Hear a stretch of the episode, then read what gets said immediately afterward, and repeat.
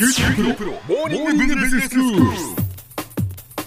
今日の講師は九州大学ビジネススクールで財務会計がご専門の岩崎勇先生ですよろしくお願いします、よろしくお願いします。えー、先生の本が出版されていまして、はい。IFRS の概念フレームワークという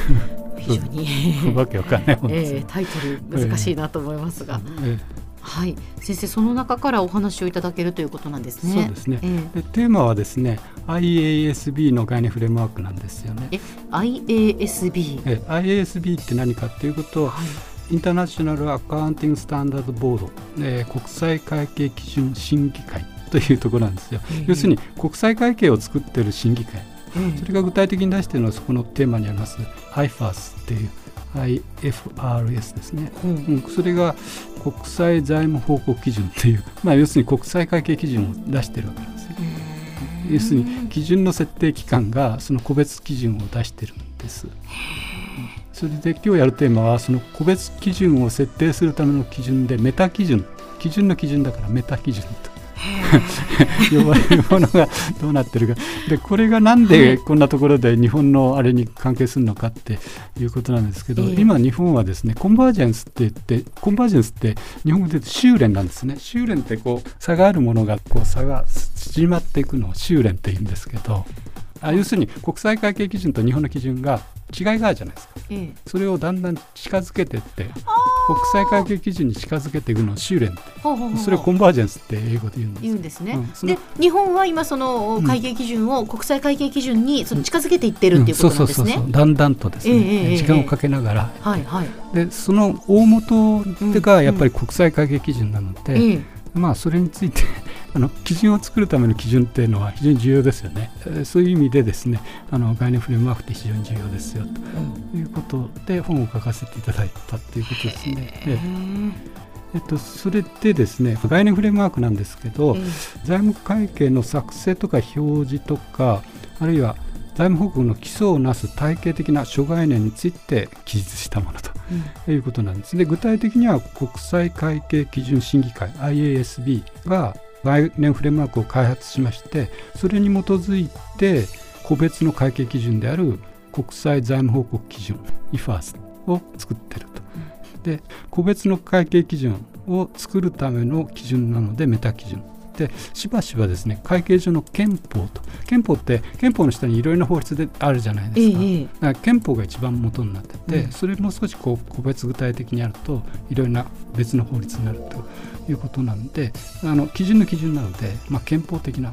はあうんとても重要なあそうですね。ものなんですね。うんそうそうそう。でなぜこれが重要なのかということなんですけど、うん。メタ基準であるあの概念フレームワークに従って国際会計基準の個別の会計基準が設定されるわけなんです、はい。でそれと日本がコンバージェンスあの修練をやってますのでそれに合わせるように日本の基準が改定されていってるんうですね。ーうん。んだからそういう意味であの元の基準を知っておくことはあの国際会計基準がどういうものが将来作られていくのかっていうのを知るのと、あと日本の基準がそれに合わせてどう変化するであろうということが分かるんですよ。あの基準を決定するのと同時にそれに従って実務が行われるじゃないですか。はい。だから実務も間接的にですね直接じゃないけどフレームワークを見るとどういう基準が設定されてどういう実務がなされるかっていうのがある程度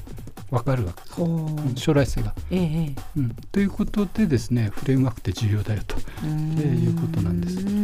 それでですね概念フレームワークと個別会計基準の関係なんですけど理論的にはですねフレームワークから個別の守備に関した会計基準を導くということなんですよね。はい。したがってこれメタ基準性って呼んでるんですけど。メタ基準性、要するにメタ基準に従って個別の会計基準ができるそういう流れですね。だけどあの現実にはですね逆に会計基準が先に改定されてそれに従ってフレームワークが改定されることがあるんです。それを逆メタ基準性普通はね基準を作るための基準に従いますよね当然ええええ。だからそれが基準性ですよね、はいはい。あの基準性普通はそうなんだけど実務的にはですね個別の実務が先行しちゃう場合があるんでうんそういうケースってありますよね、やっぱり、ええ。実務が先行しちゃうんで、はい。実務についてどう処理するかが必要になってくるんです、ええ。そうするとですねそしてそのうん基準をそれにか合わせてってことですね。それが逆メタ基準性になるわけですね。そうそう。そうなるほど。うん、だからそういうふうなことが2つあり得ると。だからうん。理論的にはメタ基準性でフレームワークから個別の会計基準を作る、あとですね会計基準の設定アプローチなんですけれども、うん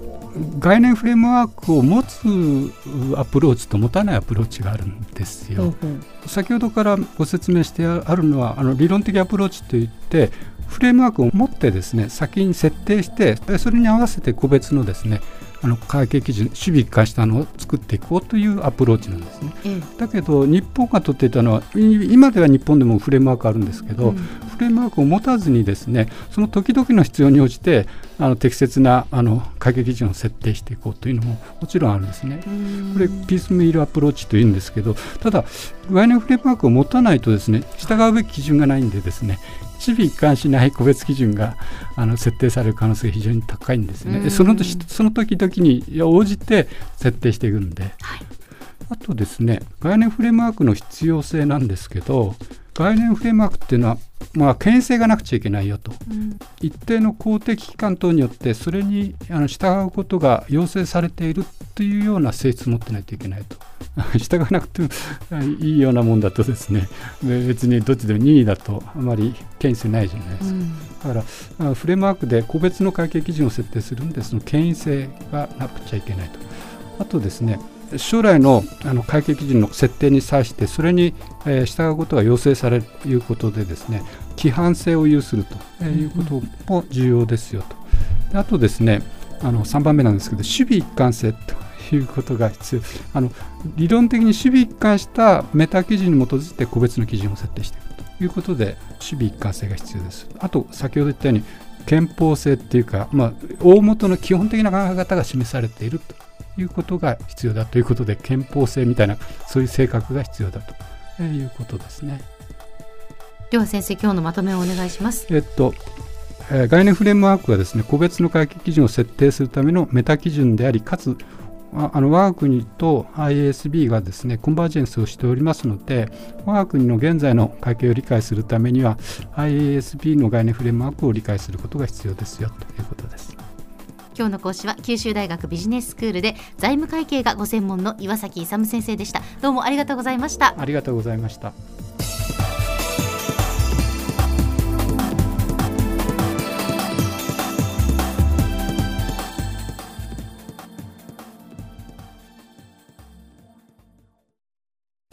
QT プロは通信ネットワーク、セキュリティ、クラウドなど QT ネットがお届けする ICT サービスです